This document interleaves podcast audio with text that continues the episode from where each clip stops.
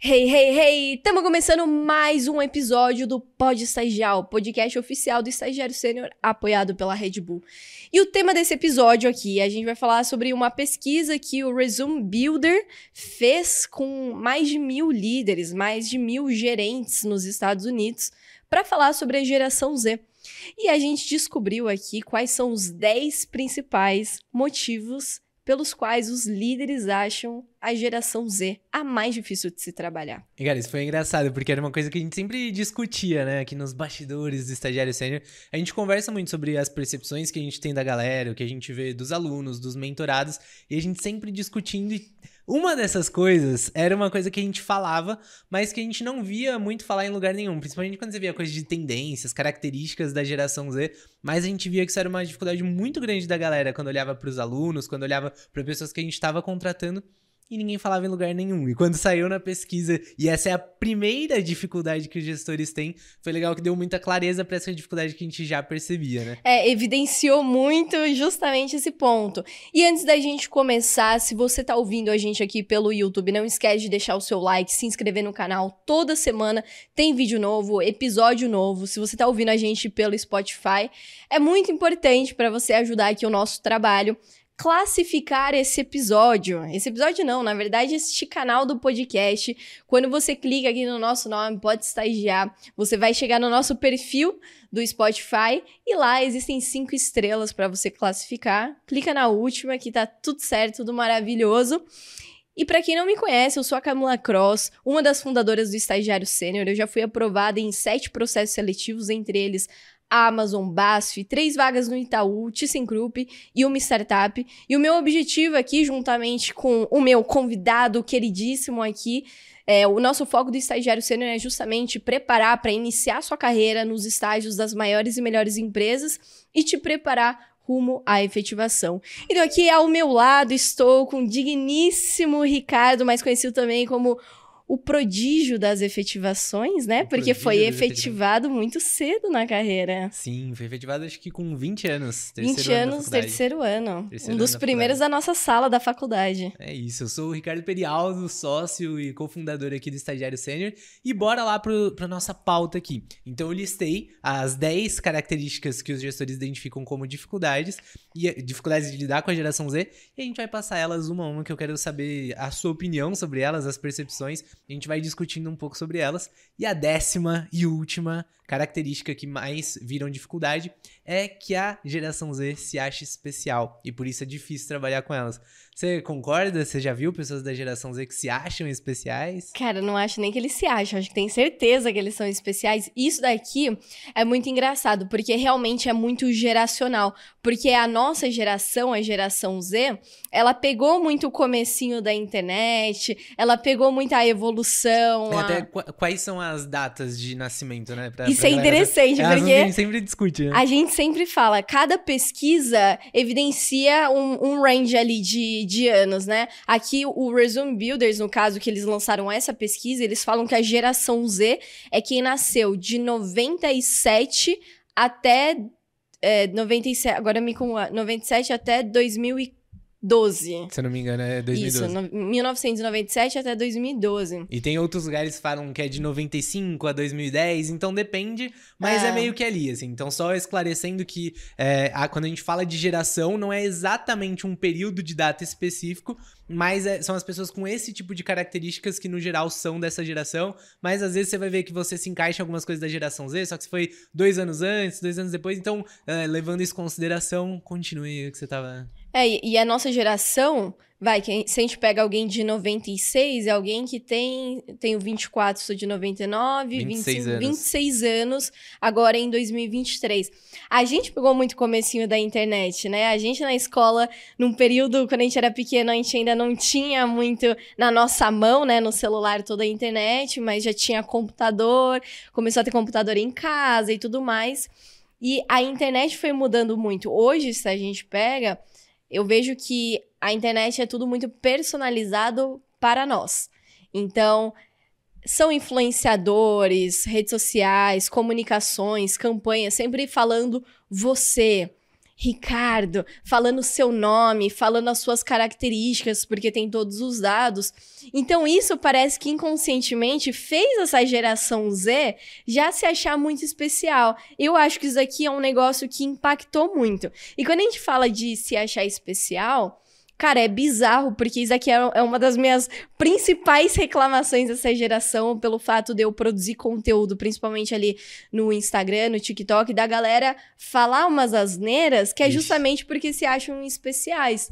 Então, assim, vou dar exemplos de todas as situações, tanto exemplos ali que eu vejo nas redes sociais, quanto exemplos de processo seletivo e estágio. E esse assunto é polêmico, Ricardo. E, esse é polêmico. Pra quem não conhece aqui o podcast, não ouviu os primeiros, todo episódio a gente começava falando que era polêmico e esse de fato é polêmico. Esse de fato é polêmico, que, cara, são os haters, são os principais que têm essa característica. Mas a gente vê assim, que essa geração, eu tenho que concordar com esses gerentes que fizeram a pesquisa, que eu realmente eu também acho que essa galera se acha muito especial. Então, por exemplo, todo dia praticamente eu abro caixinha no Instagram, ali nos stories, e eu falo assim: manda sua melhor pergunta sobre estágio ou carreira. E ali um ser humano fala assim: não coube, te mandei no direct, pode me responder. Ou fala, nossa, você nunca me responde, vou parar de mandar a pergunta na caixinha. Só que, cara, eu não recebo uma única pergunta na caixinha, eu recebo centenas de perguntas, dezenas de perguntas, ainda tenho centenas de mensagens no direct todo dia, comentários para responder. E aquela pessoa, não sei o que acontece, mas ela acha que eu tô ali simplesmente para servi-la. Eu tô ali só para servir aquela única pessoa. Então isso aqui é muito bizarro de não entender que, primeiro, é uma rede social com mais de 60 mil seguidores, não é um negócio personalizado simplesmente para ela. Eu não tô é, a minha profissão não é falar somente com aquela pessoa. Então, esse é um exemplo que eu vejo acontecer diariamente, que é um negócio tão simples, mas tão egocêntrico de quem faz isso que, cara, para mim simplesmente é bizarro. E quando a gente fala de processo seletivo, a gente conversa bastante com recrutadores, né? E eu adoro papo com recrutadores, porque... É, altas fofocas que a gente fica sabendo. Nossa, são fofocas tão pesadas, tão Sim. bizarras, que eu, mesmo se fosse para inventar, com certeza eu não inventaria isso. Teve um outro dia que a gente tava conversando com uma recrutadora de uma das grandes companhias de recrutamento, e ela falou o seguinte, cara, teve uma vez um candidato, eu acho que foi mais de um candidato que fez o seguinte, se candidatou para um processo seletivo, só que essa pessoa colocou as informações erradas. Logo, o robozinho do processo seletivo eliminou esse candidato porque não tinha, não dava match com os requisitos. E aí, esse candidato ligou para essa empresa e falou assim: "Olha, eu fui eliminado porque eu vi aqui na minha candidatura e eu coloquei as informações erradas e eu quero que vocês abram esse processo aqui de novo para eu poder corrigir essas informações, porque eu tenho, mas eu sem querer coloquei que eu não, não tenho. E a empresa falou: não, não tem como a gente fazer isso. Não dá pra gente abrir uma exceção, porque senão a gente vai ter que abrir uma exceção para milhares de pessoas que não passaram, às vezes porque erraram por causa disso. É, essa candidatura é uma responsabilidade sua colocar todas as informações certinhas. E essa pessoa ficou puta da vida Nossa. e falou: Não, eu vou processar vocês. Quero ver vocês responderem judicialmente por isso, porque isso aqui é um erro e vocês não estão me tratando direito. Eu sou o cliente de vocês, isso é um absurdo. Blá, blá, blá, blá. A pessoa ameaçou a empresa porque ela cometeu um erro. É o pare o mundo que eu quero descer, né? Pare o mundo isso. que eu quero descer. Então, assim, a gente vê umas situações tão bizarras, porque isso é um egocentrismo dessa uhum. pessoa de achar que a empresa só tá servindo aquela pessoa e que ela é obrigada a dar o um melhor tratamento. E é muito engraçado que esse melhor tratamento na cabeça da pessoa é fazer tudo o que ela quer, é. não seguir o processo padrão que aquela empresa tem. É, engraçado que vê bastante isso também no dia a dia, né? Às vezes o estagiário, ele chega na empresa com a cabeça de que o gestor tá ali para desenvolver ele, de que não, a empresa é obrigada a me desenvolver, o gestor é obrigado a acompanhar o meu trabalho, supervisionar o meu trabalho, tá ali do meu lado. Só que não, cara, no fim você é parte ali do time, mas o time não gira em torno de você, né? E aí muitas vezes eu vejo que a galera se frustra, às vezes acaba chegando no estágio e, nossa, eu tô super desassistido aqui porque o gestor não tá olhando o que eu faço faço, porque, nossa, eu, eu chamo ele para conversar, ele não tem tempo de conversar comigo. Isso é bizarro, porque não, a pessoa não tá ali pra você especificamente. É, e se a gente entrar mais a fundo também, outro exemplo de estagiário, para quem tem estagiando. Cara, tem estagiário que acha que o fato de ter sido contratado e ser novo na equipe, o gestor vai apresentar para todo mundo, vai falar: olha, Sim. esse daqui é o Ricardo, meu novo estagiário, olha, esse daqui é a Camila, que é da área tal, esse daqui cuida de tal função. Cara, o ideal é que isso aconteça, que o gestor apresente o estagiário para o time. Realmente é um negócio muito legal, né? Porque você chega lá como um peixe fora d'água. Mas eu já vi estagiários que reclamaram que o gestor não fez isso e que foi até o RH reclamar porque o gestor não fez o papel dele. E aí tudo desabafando, né, comigo por é. mensagem no Instagram. E eu falei, lindo, linda, você não é especial, você é um estagiário novo no time. Se o gestor não fez esse papel, sendo que seria legal ele fazer, mas ele não fez, vai você se apresentar. Olá, tudo bom? Faço parte aqui do time, sou a Camila, a nova estagiária. Você é, você é da área aqui também? Quais projetos você toca? Se não fizeram a tua parte, se não fizeram nada por você, faça você, porque você ainda tem esse controle, sabe? Famoso cada cachorro que lamba sua caceta e você só é especial pra sua mãe. É, porque isso é muito real, né? É. A galera acha que. Acho que essa frase é tão tão falada pela família, pô, você é muito especial, você é maravilhoso, você é perfeito. E aí as pessoas chegam ali no, no mercado de trabalho muito com essa cabeça de, ah, eu sou especial, eu conquistei esse estágio, eu sou mega especial, todo mundo vai amar, me conhecer, mas, pô, você é mais um.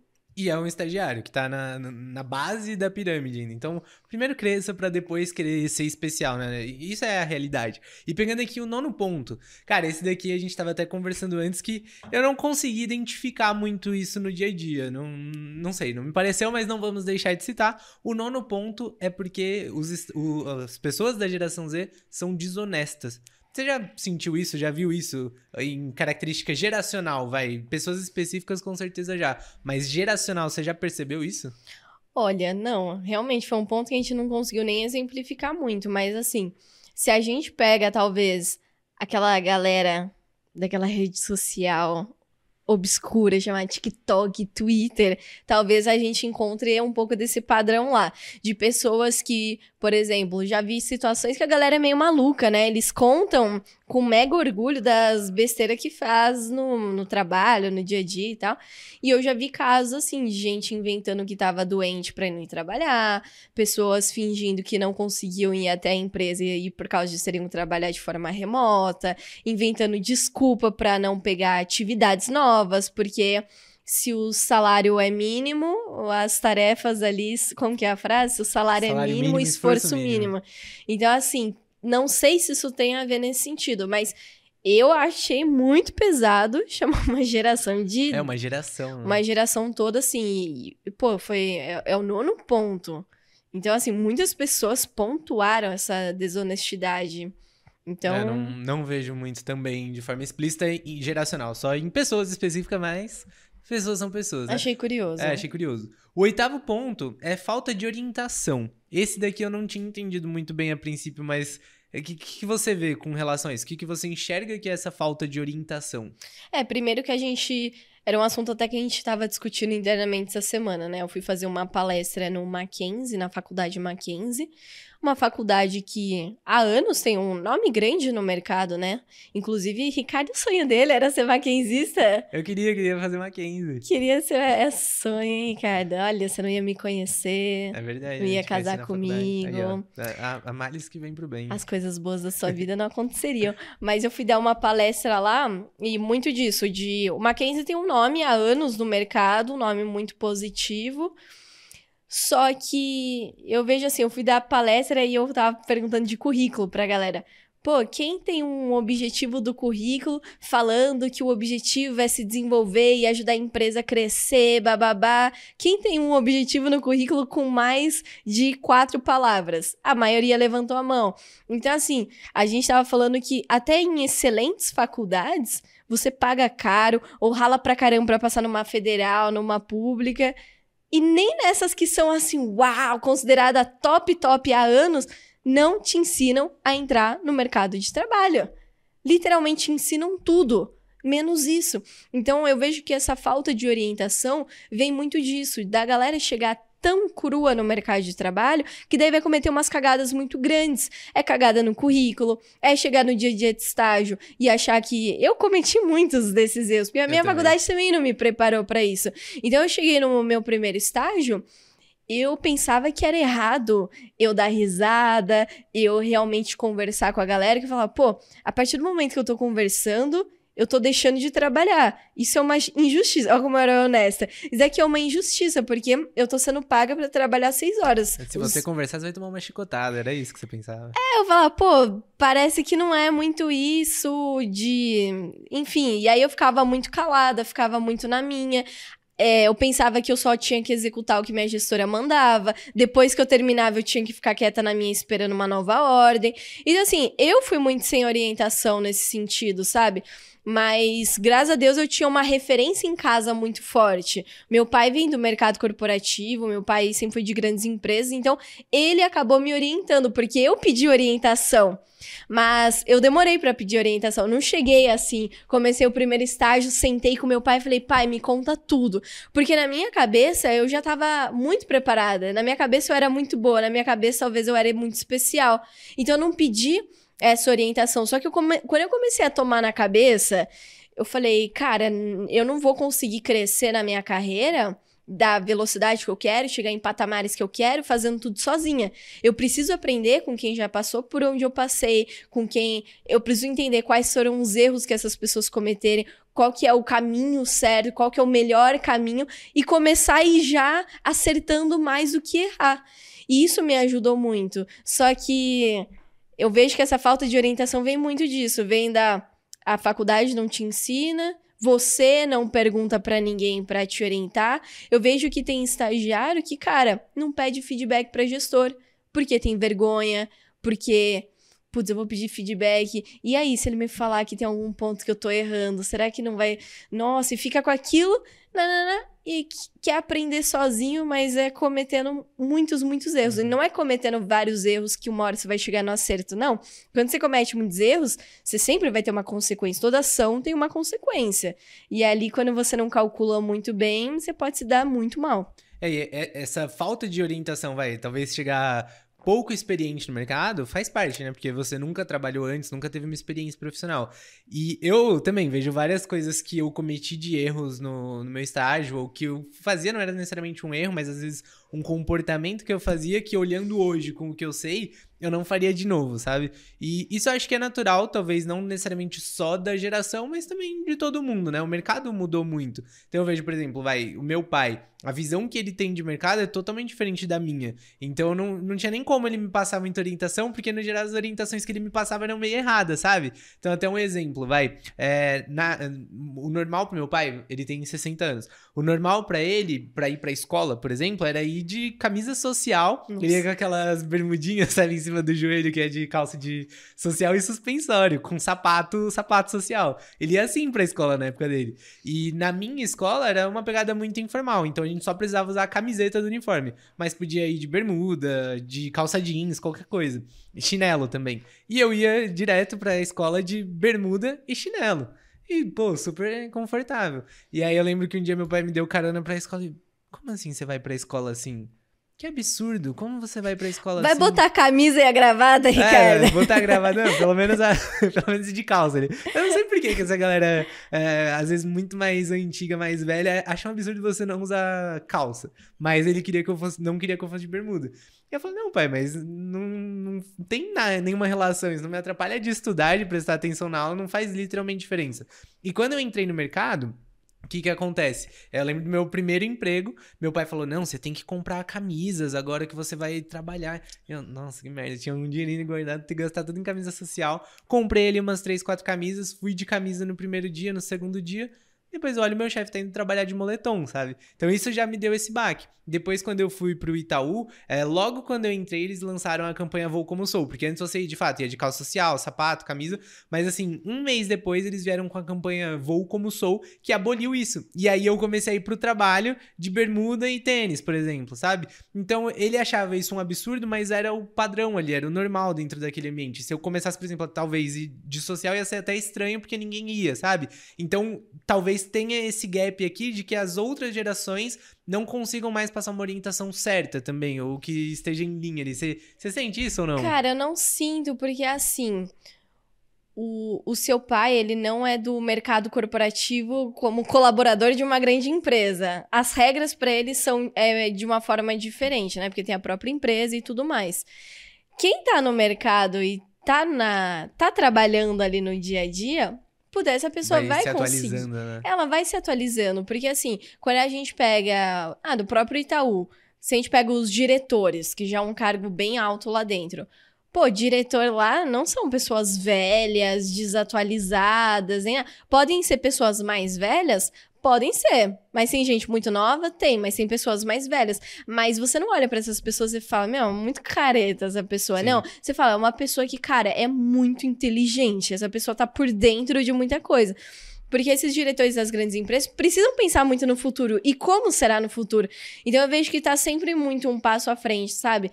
Mas eu vejo aqui que a, a questão da falta de orientação, até pegando esse negócio de roupa que você falou eu já ouvi história de estagiários de grandes empresas que ia de moletom, só que não tinha essa política do voo como sou igual do Itaú, e todo mundo ali com uma roupa, vai, igual a minha, que uma roupa muito mais formal, muito mais corporativa, e esse estagiário de moletom e ninguém deu o feedback para ele, ele também não pediu, ele também não acompanha. Pô, hoje você tem internet, hoje você acompanha quem você quiser de todos os temas. Tem muitos produtores de conteúdo sobre mercado de trabalho. Se você segue essas pessoas porque você quer crescer, quer aprender com elas, às vezes você ia entender que você literalmente estava sendo visto como estagiário simplesmente pela forma como você estava se vestindo, porque estava se sobressaindo muito da, do restante da galera que realmente estava na equipe, era não era um estagiário, sabe? Então eu vejo que a falta de orientação vem muito disso. Primeiro, de não perguntar até para as pessoas sérias, pessoas que estão onde você quer chegar, que estão no mesmo momento que você.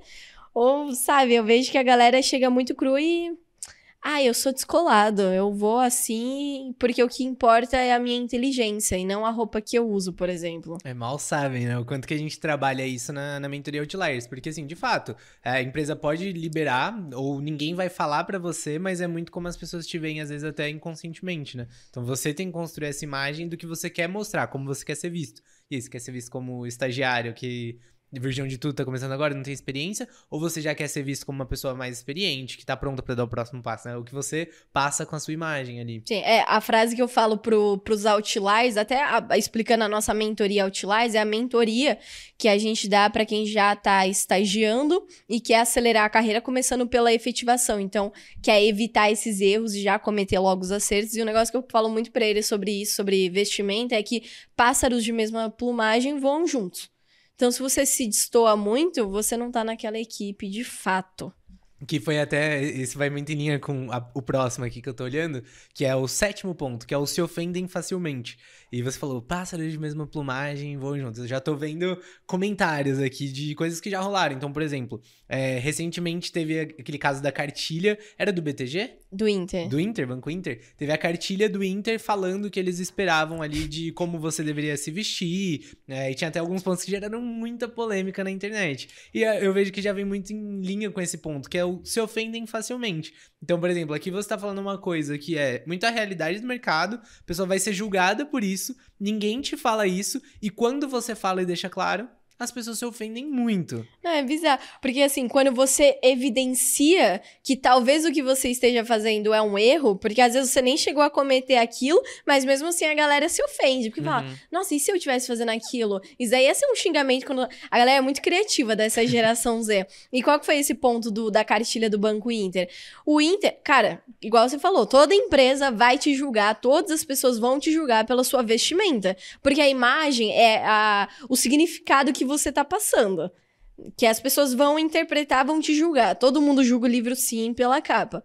Então, o Banco Inter e todas as empresas tem uma certa forma de se vestir, de se comportar, que é a cultura, é o e que é ali esperado. nas entrelinhas, né? Não necessariamente é escancarado. Exatamente, é nas entrelinhas que você vai estar sendo julgado e às vezes você não vai ser promovido, não vai crescer na carreira. Não é porque você não tá entregando muito. Às vezes é justamente pela forma como você tá se aparentando, a forma como você tá se relacionando com as pessoas. Mas ninguém vai chegar pra você e falar: Ó, oh, Ricardo, ninguém gosta de você, mas você entrega muito bem, por isso que você não vai ser promovido, vai se manter aí onde você tá. Ninguém vai falar isso.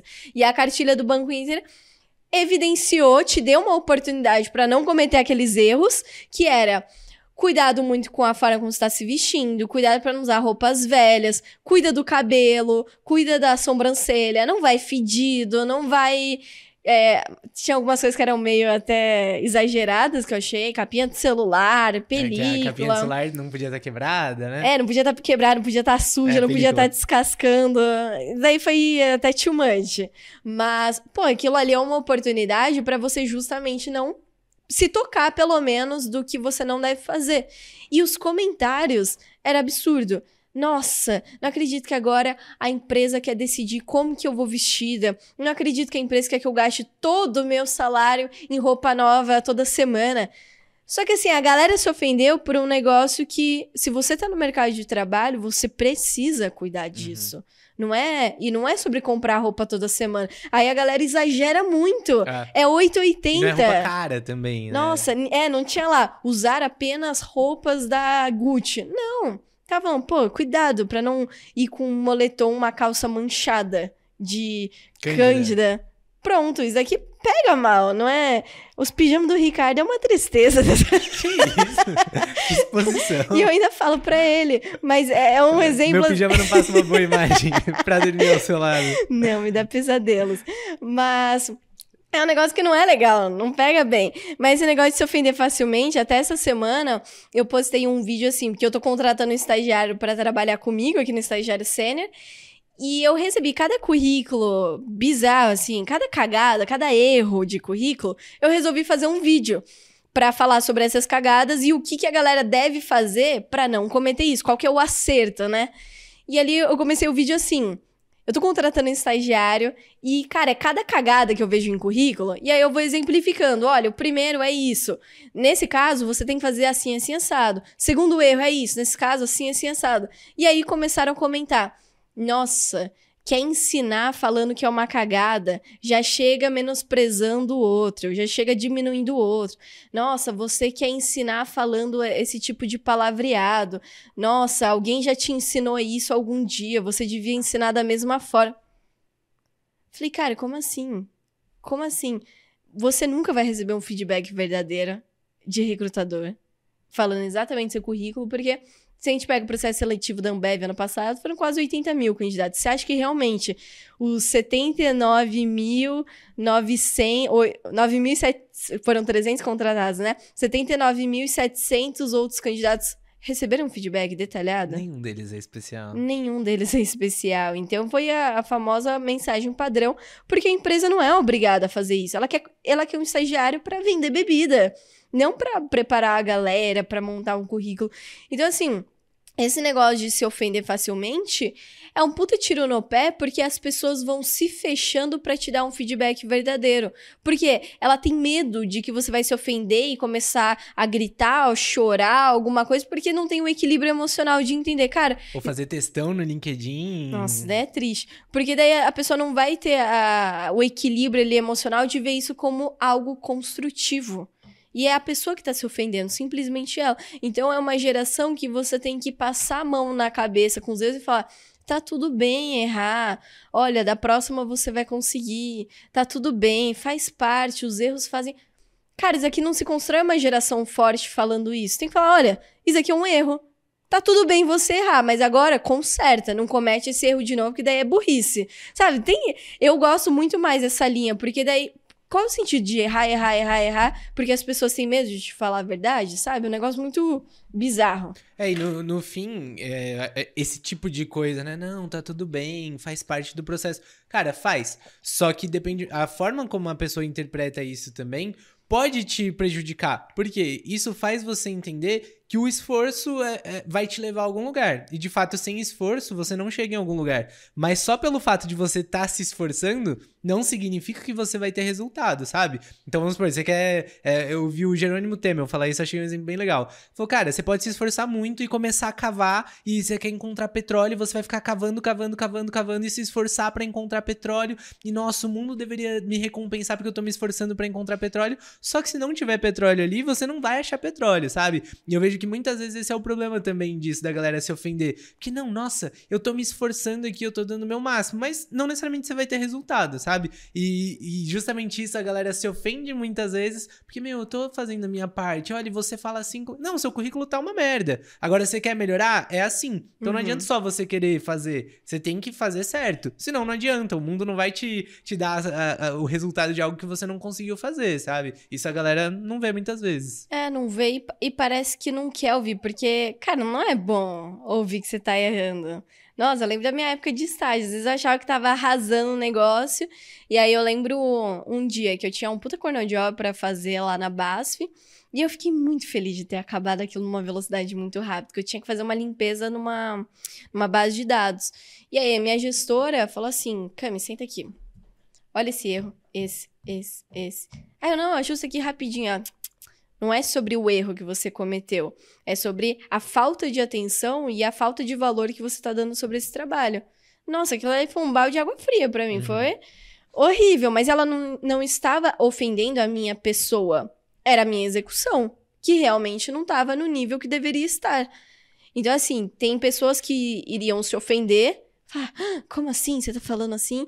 E no meu caso, eu falei assim: beleza, continua falando, que eu tô absorvendo tudo pode ter certeza que isso daqui eu nunca mais vou fazer. E aí você entrou num ponto que talvez exemplifique muito isso, juntando com aquilo, né? Do a, se acham especiais e você falou, não tá ofendendo a sua pessoa, tá falando sobre a ação ali, o comportamento, a atitude. E acho que muitas vezes, por se achar especial, a pessoa leva isso para estar ofendendo a pessoa. Então, até um exemplo que a gente teve de uma mentorada que é, a gente estava numa mentoria que toda semana a gente tem mentoria com a galera e eles trazem muitos pontos que eles estão passando no dia a dia. E teve uma mentorada que ela estava estagiando e aí o gestor dela indicou ela para fazer uma entrevista para ser efetivada.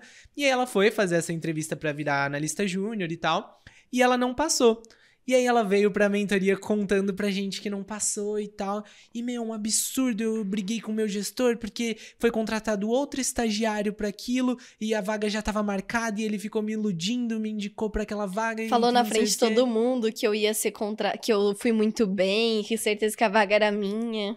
É, e aí ela ficou revoltada e ela começou a contar na mentoria. E aí eu peguei, xinguei ele, falei que era um absurdo, que eu não queria mais trabalhar lá. E a gente ficava, cara, A minha cara foi assim.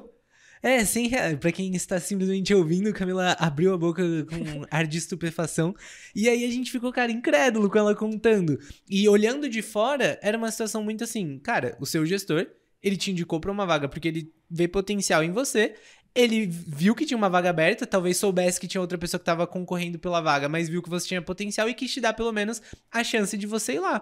Você fez o processo seletivo e não passou. Outra pessoa foi contratada. Se o seu gestor não se importasse ou quisesse te ferrar, ele não te indicaria para a vaga. Ele simplesmente não faria nada e deixaria chegar ao final do seu contrato e você nem ia ser efetivada.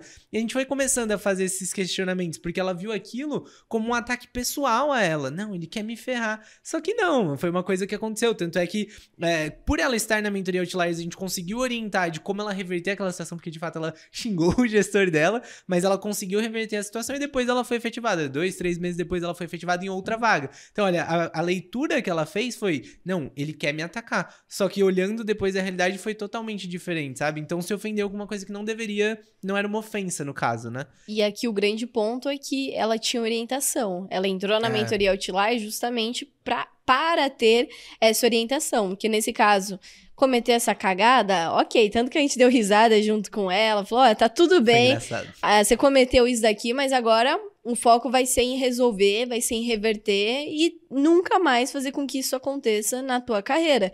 E tanto que ela levou super numa boa, porque na mentoria Outliers a gente trabalha muito com a galera de aqui vocês serão tratados como adultos. E não fiquem de mimimi, de ai, não, a gente não vai ficar o veja bem, a gente vai falar o que tem que ser dito porque vocês estão pagando para isso. Porque na vida, na carreira, ninguém vai falar de forma tão explícita, tão direta, porque Cê, as, muitas vezes você tem mais a perder do que a ganhar dando uhum. feedback verdadeiro pra pessoa, ah, né? É verdade. Ó, a gente já tá na metade do podcast, ainda não estamos na metade dos pontos. Então vamos aqui pro próximo, que é sexto ponto. Faltam habilidades de comunicação. Tipo. Tipo, tipo. Tipo assim, tipo. Tipo, para pra pensar que, tipo, mano, tipo. Tipo, isso daqui é o que mais me irrita na, nessa geração, que é a habilidade de ter controle da sua própria comunicação. Porque é uma geração que fala muita gíria. E a gíria, principalmente do tipo, que eu dei o exemplo aqui, esse tipo nasceu na nossa geração. Então fica muito óbvio quando você fala tipo que você é dessa geração e isso inconscientemente carrega traz um ar de maturidade, principalmente quando você fala muito na sua comunicação. E a comunicação, óbvio, que eu tô falando aqui só de gíria, que é uma pequena parte da comunicação, que é um vício de linguagem, mas realmente essa geração tem muita dificuldade de se comunicar, muita dificuldade de se posicionar, muita dificuldade de falar de forma mais séria, muita dificuldade de às vezes é, lutar ali por negociar prazos, negociar projetos, pedir feedback, conversar de uma forma madura. Eu vejo que muitos, cara, ficam. Parece um, um, estudante realmente do ensino médio que colocaram ali para trabalhar, sabe? Eu vejo que falta muito essa maturidade na comunicação, falta muito vocabulário, porque a galera acaba consumindo só coisa muito fútil, conteúdo, o famoso short video, é, short videos, TikTok, rios, coisa muito engraçadinha, coisa besta, e acaba não expandindo ali o seu repertório e acaba falando muito de uma forma simplória, sabe, no dia a dia. É, e, e também é muito por não estar no mercado de trabalho, vai, eu vejo. Porque, assim, é, esse ponto, esses pontos eles falam da geração Z, né? Mas isso é uma coisa da idade também. Então, no geral, quando você é mais jovem, você tem mais dificuldade de se comunicar muitas vezes. Porque você ainda não desenvolveu tanto repertório, não passou tanto por situações, enfim.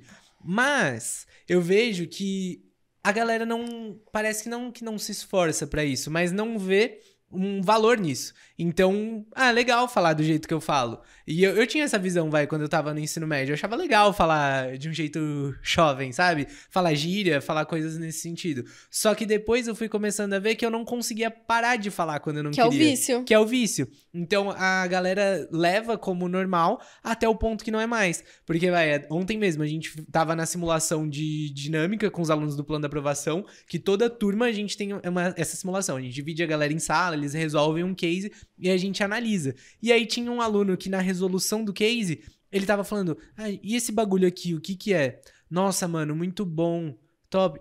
Eh, sabe? Tá ligado. Tá ligado? No meio de uma resolução de um projeto, de um processo seletivo, sabe? Então a pessoa não consegue desligar. O problema não é você falar, o problema é você não conseguir desligar e adequar. E pra mim, quando eu comecei a perceber isso, eu fui tentando cada vez mais tirar. Mesma coisa de digitar. Eu digitava muito VC. E aí eu via que às vezes eu tava escrevendo um e-mail e saía o VC, por exemplo. Eu tava escrevendo uma redação na, no ensino médio e saía um VC. E aí eu comecei a só escrever você certinho. Redação? Sabe? Você escrevia VC? Não, exemplo. Ah, Já, tá. sei lá, escrevendo uma resposta de cabeça, você vai pro VC e É você mesmo? corrige na hora. Mas já tinha ouvido, assim, muito da galera escrever e não perceber, sabe? E, cara, aqui uma forma da galera justamente mudar isso, evoluir, é faz... ter uma comunicação de uma forma mais consciente. Porque quando a gente fala, a gente nunca sabe a primeira palavra que vai sair até a última. A gente nunca sabe onde vai chegar exatamente. Mas é muito de prestar atenção. Um negócio, um exercício que o Ricardo é, fazia e ajudou muito a melhorar a comunicação foi justamente quando mandava áudio, ouvir o áudio que mandou, ver a forma como falou. O problema é que ele faz isso até hoje, faz Ai, ai. cinco anos que ele ouve alto esse áudio do meu lado, mas foi um exercício que de fato ajudou, né? Porque realmente ali você ouve de forma extremamente consciente e ativa, né? Você tá ouvindo seu áudio, mas também a, a forma como você vai falar. Então, quando faz é, é, o vício de linguagem, ficar falando, é, tipo. Começa a perceber, no começo, cara, vai ser uó pra você conseguir eliminar, porque é automático. Hábito é automático, é justamente um gatilho, um artifício que o cérebro usa para não gastar energia, que daí vira um hábito. Então, essa palavra é tipo vai demorar. É no mínimo um mês você prestando atenção no que você tá falando e se corrigindo. Puta, falei tipo. Puta, falei tipo. Puta, falei tipo. E uma hora você vai eliminando aos poucos. E aí, falando aqui, vai, do, dessa questão de comunicação.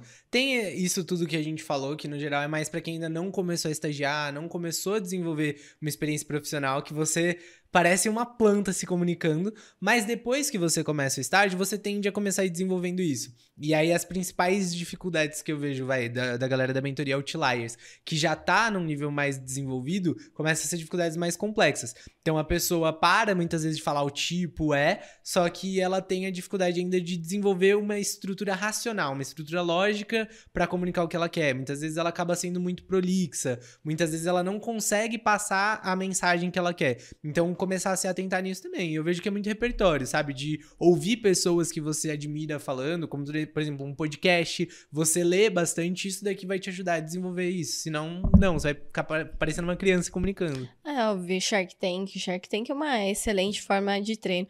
E o próximo ponto, qual que é? Próximo ponto aqui é se. Esse daqui eu vou juntar. O ponto quinto ponto e o quarto ponto acho que são relacionados, que são o se distraem facilmente e falta de produtividade. Você acha, Camila, que geração Z se distrai facilmente? Hã? eu acho, eu acho que a galera se distrai muito fácil. Porque, assim, hoje é muita coisa acontecendo ao mesmo tempo.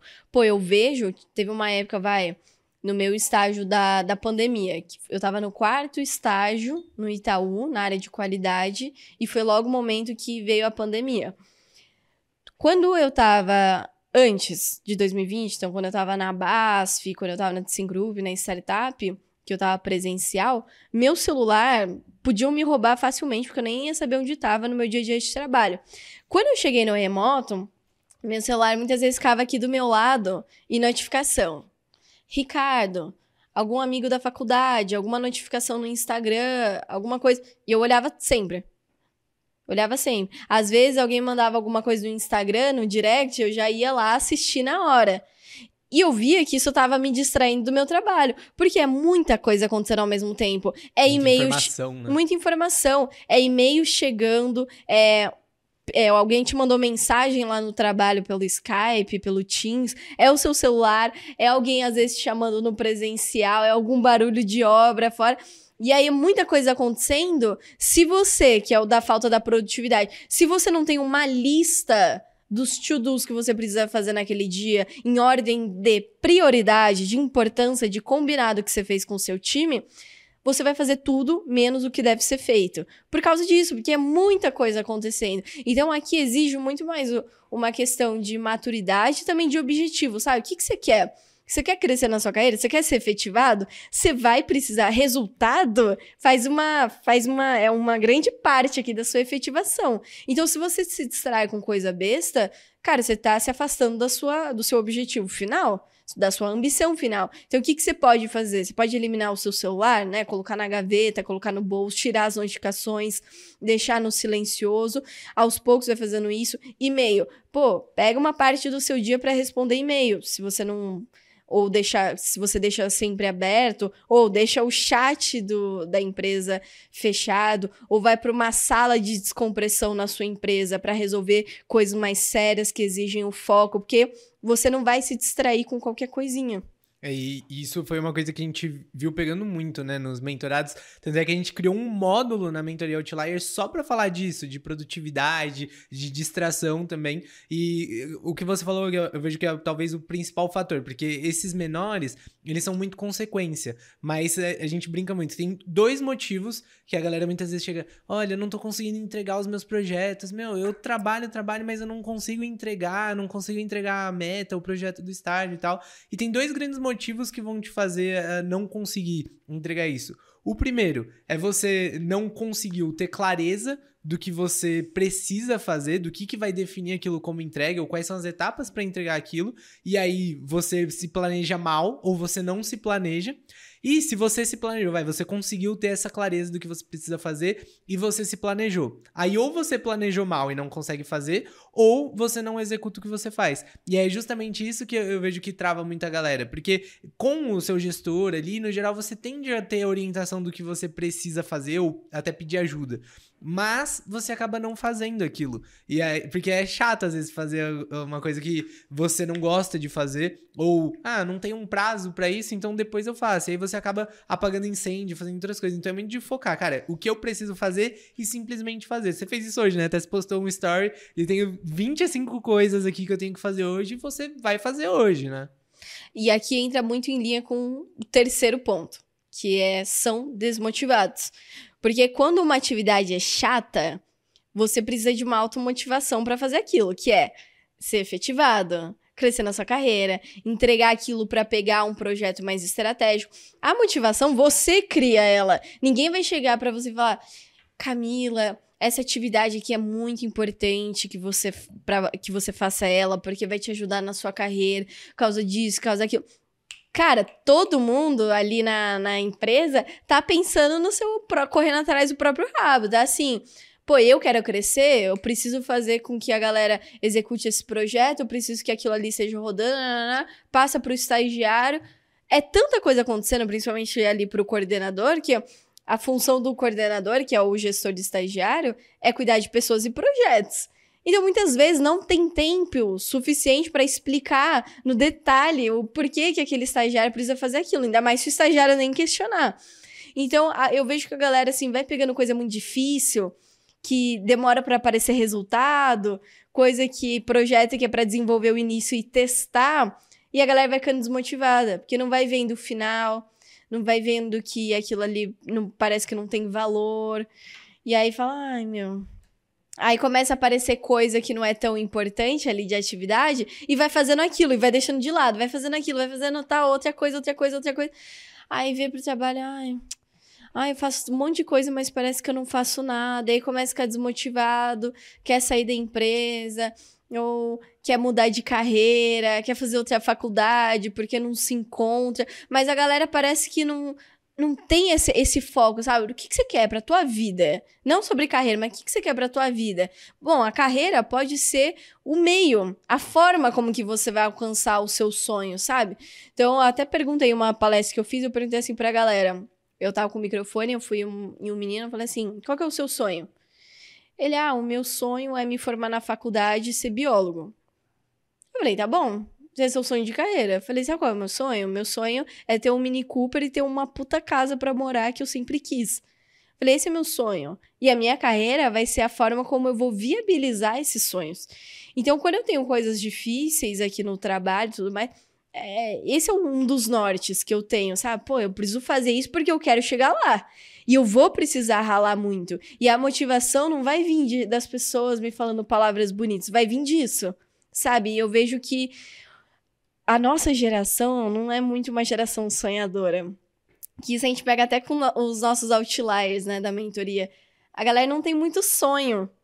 Então você fala, cara, mas sonho, você pode literalmente sonhar com o que você quiser, mas essa falta de sonho eu vejo que acaba sendo um, um dos motivadores da maioria se desmotivar ou se desmotivar muito fácil. É, até com a própria galera do plano da aprovação também, que sempre que os alunos entram no plano da aprovação, a gente roda uma pesquisa e uma das perguntas é qual que é o seu maior sonho de carreira? E, cara, assim, ah, meu sonho é trabalhar na minha profissão. Meu sonho de carreira entrar é, numa grande empresa. É me formar e entrar numa grande empresa, sabe? Não tem muito dessa ambição. Eu não sei se é falta de clareza de até onde dá para chegar, mas eu acho que é falta mesmo de sonhar grande, sabe? Não, eu quero, sei lá, ser diretora de uma empresa, eu quero poder me aposentar com tantos anos, sabe? Eu não vejo muito isso uhum. da galera. E eu vejo essa questão da desmotivação também muito ligada à ansiedade. Então, por exemplo, é, tem alguns mentorados que na, na mentoria Outliers, ela é uma mentoria de aceleração de carreira. Então, a gente está lá para ajudar a acelerar o processo de efetivação, como, por exemplo, eu fui efetivado em um ano. Então, o objetivo é fazer com que os alunos acelerem esse processo deles. Só que o que acontece? Muitas vezes a galera não entende que isso leva tempo. Então, essa é uma tecla que a gente sempre tá batendo com eles. Teve um, um dia desses que uma mentorada levou na, na mentoria semanal falando: Rick, eu tô ficando muito desmotivada, assim, com o estágio, porque eu tô entregando bem, eu tô recebendo muito feedback positivo e tal. E eu perguntei sobre efetivação, porque ninguém tava falando em me efetivar. Eu perguntei pra minha gestora sobre efetivação e ela falou: não, isso daqui é uma coisa que a gente ainda tem que ver e tal. E nossa, tô me sentindo muito desmotivada, porque eu tô indo bem, mas ainda não vai me efetivar. Eu falei, meu, você tá quanto tempo nesse estágio mesmo? Ah, tô há três meses. Três meses, cara. É um tempo curtíssimo. São 90 dias. São 90 dias. Então, assim, legal. É, é, um puta sinal de que você tá indo bem nesses primeiros três meses. Só que as coisas levam um tempo, sabe? Não existe aquilo de você vai plantar hoje e colher hoje daqui duas horas. Você leva tempo para colher. Então, beleza, você pode estar tá sendo o melhor estagiário em três meses. Só que a empresa, primeiro, não tem por que te efetivar logo agora, porque você tem tempo de contrato ainda e tudo mais. Segundo, será que você se prova no tempo? Será que esses três meses não é porque você chegou aqui super motivado, dando o seu melhor? Será que daqui três meses você ainda vai estar com toda essa motivação? Será que não foi um pico de performance? Será que você não está indo bem porque são as atividades iniciais e são mais fáceis? Será que você já tem robustez para pegar projetos mais complexos, sabe? Então, três meses não é nada de tempo. E a pessoa acabou se desmotivando por causa disso. Aí, óbvio, tá lá em, e explicando isso, você começa a ter mais clareza e volta pro eixo. Então, esse é um valor muito grande que eu vejo, vai, de estar na mentoria Outliers. Porque lá você vai ter todo o apoio e suporte que você precisa. Então, a, ela não tava com essa visão. Ela achou, meu, eu tô plantando, mas não tô colhendo. E aí eu expliquei, olha, tem o tempo de, de colheita depois do plantio. Ah, não, entendi. E aí se você começa a alinhar a expectativa. Só que muitas vezes, por falta de orientação, é, uma pessoa dessa desmotiva com estágio e aí isso vira um ciclo. Ah, não tô sendo reconhecido aqui, também é, reconhecimento mínimo, esforço mínimo. E aí a pessoa começa a parar de entregar. E às vezes era só ela fazer o que ela já estava fazendo por mais tempo que ela poderia ser efetivada. Só que como ela se desmotivou, ela para de entregar e isso faz com que não seja. A mesma coisa também para processo seletivo. É isso que eu ia falar. Com relação a processos seletivos, eu vejo. Teve uma aluna agora da turma 13 que ela passou. Eu tava tentando, quando você tava falando, tava tentando lembrar qual empresa que ela foi aprovada. Não sei se foi a Sangoban, se foi a Pirelli, eu realmente não consegui lembrar de qual, mas ela passou numa grande empresa e ela veio me agradecer. Nossa, Cami, o PDA me ajudou muito. Graças ao PDA eu passei nesse estágio foda, porque para você ter uma ideia, quando eu não era aluna, eu tinha me inscrito muitas vezes nos processos seletivos da GUP e, cara, eu simplesmente tinha desistido. Falei que eu jamais ia me inscrever novamente na GUP, porque a GUP tem alguns recursos ali que literalmente me fazem ser eliminadas e ali é um, é um negócio que não dá para entender.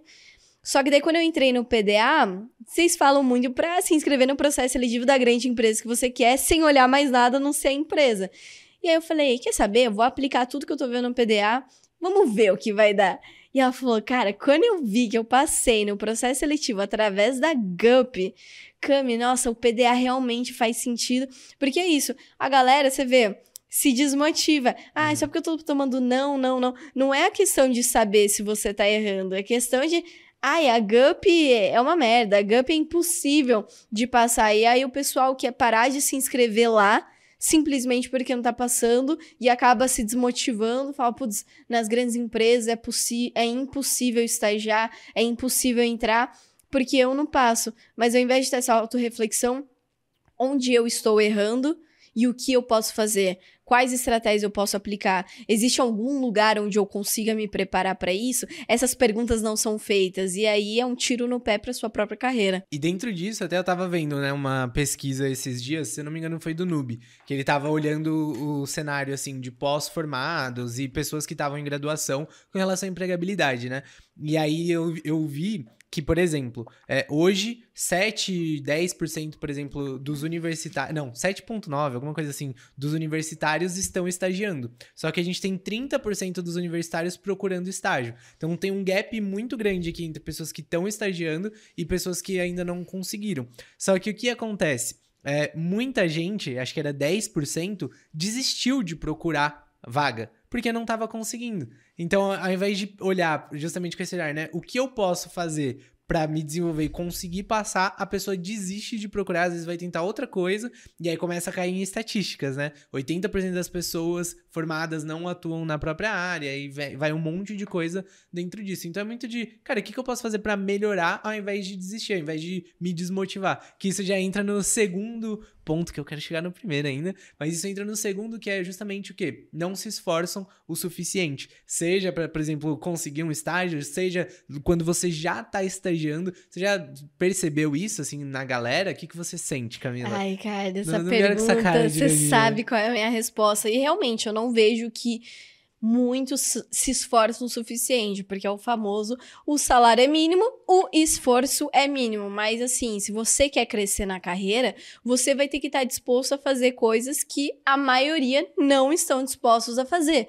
Isso daqui inclui entregar mais, se relacionar mais, vender mais o seu trabalho, significa estudar mais. E as pessoas não estão confortáveis em estar nessa posição, porque dá trabalho conseguir um trabalho, dá trabalho, crescer na carreira. Então, assim, vamos pegando aqui primeiro com relação ao processo seletivo. Ano passado, a gente mapeou quase todos os grandes programas de estágios abertos das grandes empresas e 75% deles não exigiam Excel, não exigiam que você conhecesse o pacote Office. E beleza. Só que em paralelo, você vai usar o Excel no seu dia a dia, na maioria das áreas, maioria das áreas do mundo corporativo. E aí você entra naquele ponto. Beleza que não estão cobrando, mas se você já estuda isso daqui em paralelo e de graça, não estou falando para entrar em nenhum curso, tanto que para os alunos do PDA a gente dá um curso gratuito de Excel lá dentro para galera com, com certificado. um certificado em parceria com o professor Otto. A gente dá isso para eles porque a gente quer preparar. Porque quando você já se prepara em paralelo, porque se a gente pega o universitário desempregado que está só estudando, ele tem o dia inteiro livre e três, quatro horas do dia ali na faculdade, tirando que é integral, né, que acaba sendo mais, mas você tem esse tempo disponível. Então, pô, pega no YouTube, vê, pega um módulo ali de Excel, de como sair do básico, seja curioso, sabe? Porque isso aqui você vai usar na sua carreira. E não é questão de. Tem gente que fala, putz, mas daí é uma exploração do estagiário, ficar pedindo determinados conhecimentos, requisitos.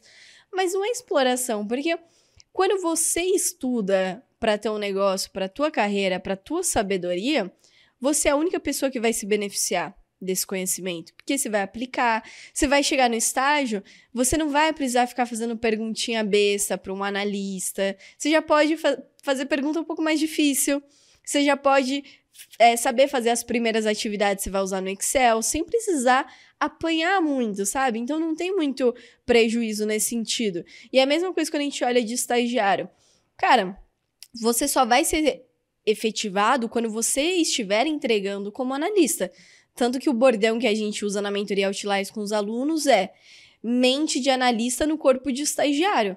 As empresas não vão pagar para ver se você funciona numa posição de analista. Ela precisa que você entrega e já esteja agindo como analista para então te pagar e falar, beleza, agora de fato você vai se tornar, porque você precisa se provar no tempo, você precisa falar, fazer tudo aquilo que você tinha comentado. Mas, cara, se você não se esforça além da média, você sempre estará na média, você ser medíocre e vai ter o mesmo caminho do que a maioria. É isso, a, a, gente fala de uma forma ampla, né? No geral, ah, você se dedicar para sua carreira, se dedicar para o que você busca. Só que também tem até o, o, micro aqui, que eu acho que pode ser um pouco disso também, pensando no dia a dia, vai. Então é muito comum, é, talvez pelo imediatismo, pelos vídeos curtos na TikTok, que você tem ali, por exemplo, sempre um estímulo muito rápido na hora, sabe? Coisa que outras gerações não tinham. Até no começo você falou. Dopamina. É, dopamina. Até no começo você falou também de personalização. Pô, eu lembro, quando eu era criança, não tinha Netflix. Então eu tinha que assistir o desenho que tava passando ali na, na metade hora. do desenho. É, pegava na metade do desenho, acabava o desenho, eu queria continuar assistindo. Eu nunca soube a cronologia, vai. Todo mundo odeia o Chris. Cara, eu não sabia que a cronologia dos episódios, eu já tinha visto todos, mas era meio aleatório, uhum. assim, então eu não conseguia, quero assistir todo mundo odeia o Chris agora. Não, acabou, agora vai começar, sei lá, o programa da Fátima Bernardes, sabe? Não, não tinha isso. Hoje, por exemplo, com Netflix, você escolhe o que você quer na hora que você quer. E isso é bom, porque você tem acesso às coisas muito mais fácil. Só que também isso te faz ficar mais imediatista. Então eu vejo que isso faz com que você não tenha paciência. E aí, para muitas coisas. Exemplo, você tá lá executando uma coisa no seu trabalho. Você não conseguiu fazer, é, o, o que a gente já tem de comportamento natural é falar, ih, não deu certo. Fulano, como que eu faço tal coisa? Ao invés de você tentar, você ir, por exemplo, no Google, você pesquisar, você testar. E isso é uma coisa que a gente acaba caindo muitas vezes e que eu vejo muito como isso também aqui, de não se esforçar o suficiente, sabe? A pessoa tentou uma vez e aí já foi pedir ajuda, já foi pedir validação, já foi falar que não dá para ser feito, ao invés de insistir mais naquilo, de buscar outras soluções, buscar outras referências, né? E isso eu vejo muito, assim, no dia a dia, é, também próprio processo seletivo, a galera vai tentar fazer um currículo, ah, não sei se tá bom, será que tá? Pô, você testou tudo? Ah, não sei se esse currículo vai funcionar. Você já tentou mandar para alguma empresa? Sabe, a galera é, é meio que desiste antes de tentar, sabe? Para não ter o esforço de fazer, por exemplo. É, como diz o Clóvis de Barro, isso é o brio. Você ter o brio de você, cara, não entendeu aquilo, é, você não entendeu o que você leu, lê de novo. Não entendeu de novo? Lê de novo. Porque se alguém escreveu, você sim tem a capacidade de compreender aquilo. E é muito legal. Tem até um exemplo bem prático disso que você comentou que a Amazon tem muito essa cultura. A Amazon, ela é muito, como que chama? É, é self-service. Você mesmo tem que se servir de tudo. Tanto que dentro da Amazon, quando você entra no, na intranet, eles têm como se fosse um Google próprio, onde você procura todos os documentos, todos os processos, como faz determinadas coisas, vários manuais. Tudo que você quer procurar, provavelmente você vai encontrar lá. E aí teve um. E essa, essa é a cultura. Eles não aceitam pessoas que têm esse tipo de comportamento. E tentei abrir essa latinha não consegui. Abre para mim? Você pode me. Como que faz para abrir essa latinha não conseguir? Não. Lá você tem que ter já essa, esse comportamento de não desistir de primeira e ir atrás e atrás de alguma informação antes de ir atrás de uma pessoa. E aí teve um seguidor que virou para mim e falou assim: Camila, quero muito, meu sonho é estagiar na Amazon. É, você sabe quais áreas estão abertas para estagiar na Amazon?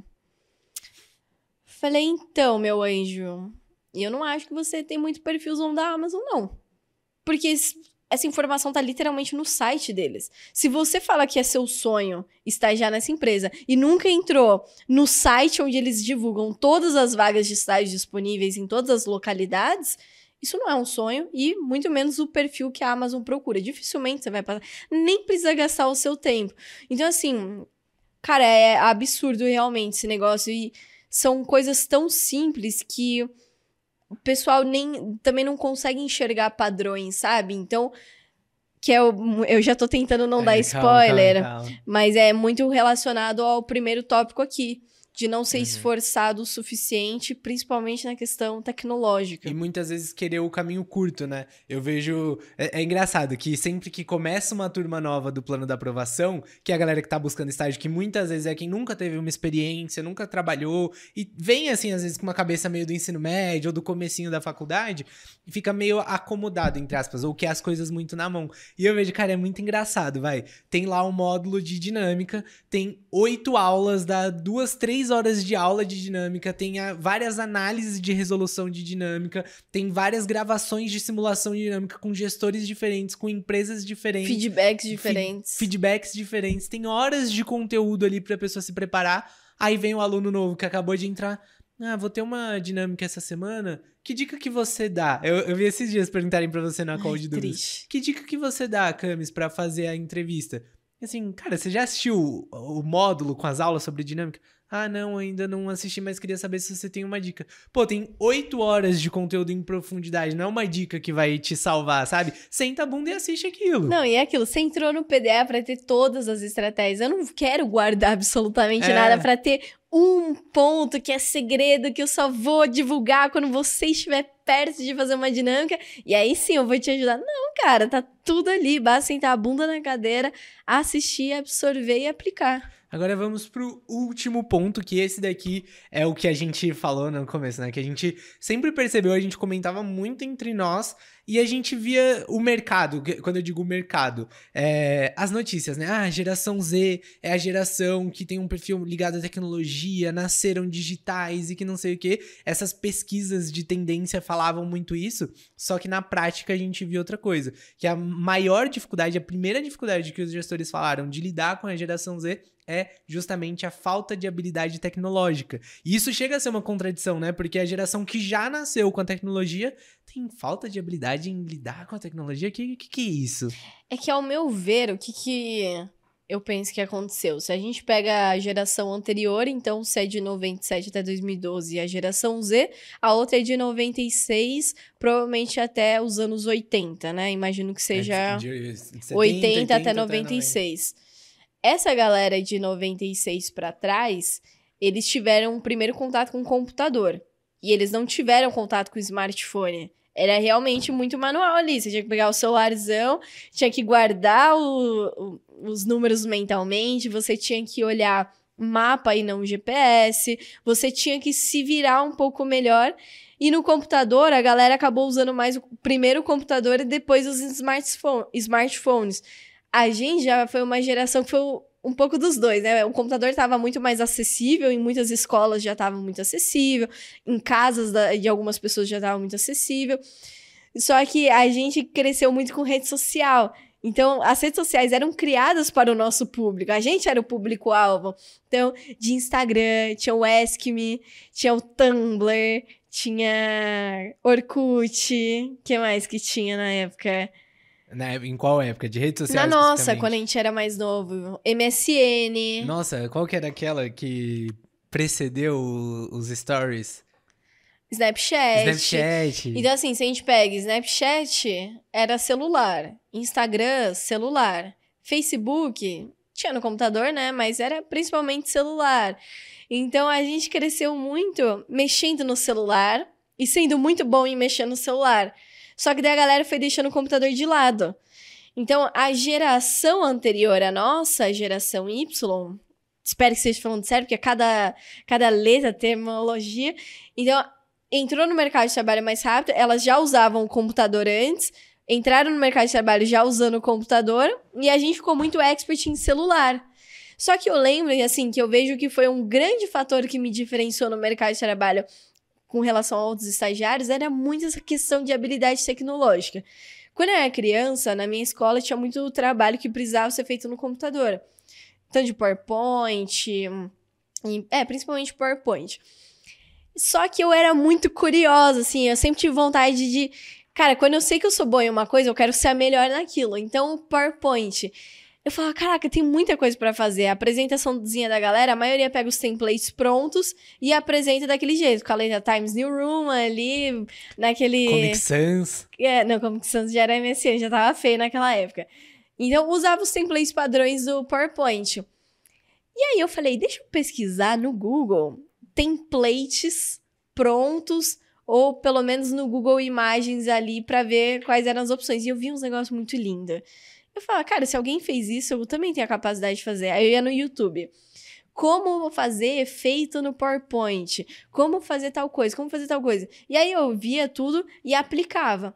E, cara, eu fazia uns negócios assim, muito, muito, muito mais lindo que a maioria. E aí tinha naquela época de Rabu, o jogo. E eu gostava de fazer roupinha pro, pros bonequinhos. Pixel art. Pixel art. E eu usava o Paint pra isso, porque na minha casa não tinha Photoshop. Nossa, Paint, mano. Quanto tempo. Na minha casa eu não tinha, no computador não tinha Photoshop, meus pais não deixavam instalar nada. Então o Photoshop eu só tinha acesso na escola, que na escola tinha o Photoshop. Então em casa eu fazia toda a personalização pelo Paint, que é um negócio que saía meio toscão. Tinha que ir no pixel máximo ali pra ficar cortando quadradinho, ficar pintando, pegando imagem PNG transparente pra colocar em cima, pra ir montando.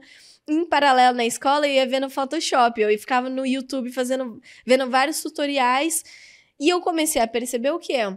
Que a maioria das ferramentas da internet tem um padrão de usabilidade. Então, cara, no Windows, sempre o botão de minimizar, aumentar e fechar vai estar no canto superior direito.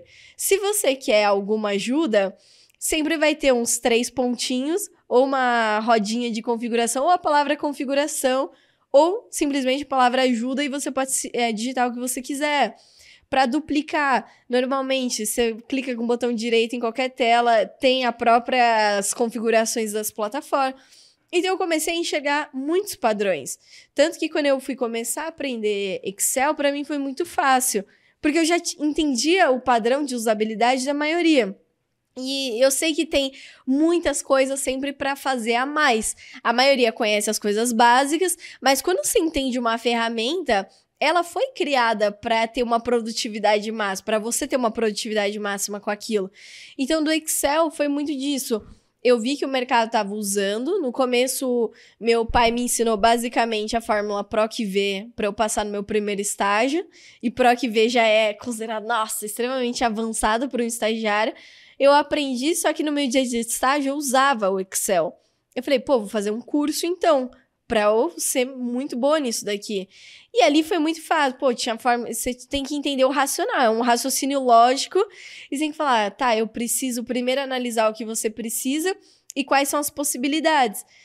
Então, desde criança eu venho treinando muito isso. Em paralelo aqui, a maioria dos meus amigos estava no celular, estava fazendo qualquer coisa e não gostavam do computador. Então, hoje eu vejo muito com os alunos do PDA, que é que eu, eu gosto muito de usar o Notion como material, porque é, um, é uma ferramenta gratuita, tem mil e uma utilidades, dá para acessar no celular, no computador, de forma muito fácil. E ali a gente monta os materiais do PDA. E aí a galera começa a fazer pergunta: ah, mas como eu faço tal coisa? Como que eu. Nossa, é muito difícil. Não, não, não. Só que daí entra naquele negócio de não são esforçados o suficiente. Você já pensou em pesquisar no Google como fazer o que você quer? No Notion, por exemplo, ou em alguma outra ferramenta. E, cara, isso impacta muito uhum. na produtividade do na performance do estagiário. É, e ainda você falando de Excel, de ferramentas, é um passo até além, porque eu vejo que a, a dificuldade é até no básico, sabe? Então, até um exemplo, vai. A gente contratou uma pessoa aqui pro estagiário sênior que a gente precisou desligar a pessoa e o principal motivo foi falta de habilidade com mexer no computador. Mas não era que, nossa, a gente precisa de um estagiário que saiba Excel avançado. Desenvolvedor. É, um desenvolvedor que domine tudo. Não, a gente precisava literalmente do básico. Precisava de uma pessoa que digitasse rápido e que usasse ali os atalhos de teclado e soubesse o básico mesmo. Só que quando a pessoa começou, a gente, antes na entrevista, perguntou: ah, você tem habilidade de computador? Não, sei mexer, tranquilo. Beleza. Porque aqui acho que foi um, o nosso maior choque, porque foi uma coisa que a gente nem. Ah, não imagino que a pessoa não vai saber mexer, porque ela falou que sabe. E aí, beleza. Quando a pessoa começou, a gente foi começando a ver ela trabalhar, ela não sabia dar um Ctrl C, Ctrl V que é um copiar e colar. Então a gente, ah, dá com, copia e cola ali. Aí ela pegava o mouse, selecionava, botão direito, copiar, ia para outra tela, colar. Não, cara, é, com, é Ctrl C, Alt Tab, foi para outra tela, Ctrl V. E aí, não, tem que ser mais rápido, aperta, vai pelo teclado. Aí a pessoa olhava a tecla, segurava uma, aí com o outro dedo ia procurar qual que era a tecla outra no teclado, mão. sabe, com a outra mão. Então isso daqui é uma dificuldade muito mais básica. A galera tem dificuldade em organizar as coisas em pasta, em conseguir procurar um arquivo no computador, sabe? Isso daqui te atrapalha muito, porque é muito como você falou, né? A gente tá tão acostumado a usar as interfaces no celular que são amigáveis e tal, só que isso daqui é pro consumidor final. No mercado de trabalho você começa a ir pros bastidores. E os bastidores ele acontece no computador. É que é a parte que o cliente não vê, né? E que quando você tá numa empresa você precisa lidar, você precisa fazer. Isso gera muita dificuldade. Você acaba sendo muito lento, você acaba sendo pouco produtivo, como saiu aqui. Porque, pô, se você demora 10 segundos para dar um Ctrl C, Ctrl V e trocar de página, imagina isso acumulado no decorrer do dia inteiro. Então, uma coisa que vai ajudar muito é começar a pegar atalho de teclado, começar a buscar, pô, você não sabe fazer pesquisa no Google. Lembra até uma coisa que você sempre fala que isso me ajuda muito. Se tem alguma coisa que ela tá demorada de fazer ou parece que tá difícil, é porque tá errado ou tem um jeito muito mais inteligente de fazer. Então sempre tentar pensar, cara, tá demorando muito para eu fazer isso daqui. Deixa eu pesquisar se tem alguma forma mais rápida. Usar a chat GPT agora para te ajudar caso você tenha alguma dúvida, sabe? Porque isso afeta muito a produtividade, afeta muito o dia a dia. É, e uma forma que dá, uma forma prática da galera ser esse podcast já desenvolver essa falta de habilidade tecnológica, realmente não é nossa, vou começar a estudar Power BI, Excel. Cara, começa pelo básico. É o básico, feijão Começa a usar computador. Uhum. Simples assim, porque todo trabalho corporativo, até se você vai trabalhar em laboratório, você vai precisar usar computador. Porra, hoje a gente vai fazer exame no médico, o médico não prescreve mais no papel, é no computador. Muitos fazem pelo computador. Então, assim, praticamente todas as profissões você vai usar. Então, começa antes de entrar no mercado de trabalho. Porque senão na entrevista você vai super bem. É. Nossa, se vendeu pra caceta, foi, nossa, sensacional, tá todo mundo ansioso pra te ver. E aí o básico, o esperado, você é meio bobão, assim, pra mexer. Ai, é, digita que nenhum. Pô, pensa, né, o que você pode fazer. Começa no dia a dia. Coisa da faculdade, ao invés de fazer mais pelo celular, começa mais pelo computador. Então tenta. Pô, deixa eu ver aqui, deixa eu me forçar a usar tal coisa, deixa eu me forçar a dar um passo a mais, de aprender algo um pouco a mais, atalhos do computador. Deixa eu ver, deixa eu ver, deixa eu ver. A curiosidade, né, de você começar. Porque quando você começa, você descobre que você simplesmente não sabe quase nada. E tá tudo bem. Porque quando você tá sempre nessa posição de aprendiz, é aí mesmo que você deslancha e, cara, passa na frente de muita gente que acha que sabe tudo. Aprendizado. Saiba dar Ctrl C, Ctrl V. Você não precisa necessariamente ser expert em Excel, mas saiba dar Ctrl C, Ctrl V. E queira evoluir. E queira evoluir. E a gente chegou aqui, a gente passou pelas 10 principais dificuldades que os gestores têm de lidar com a geração Z.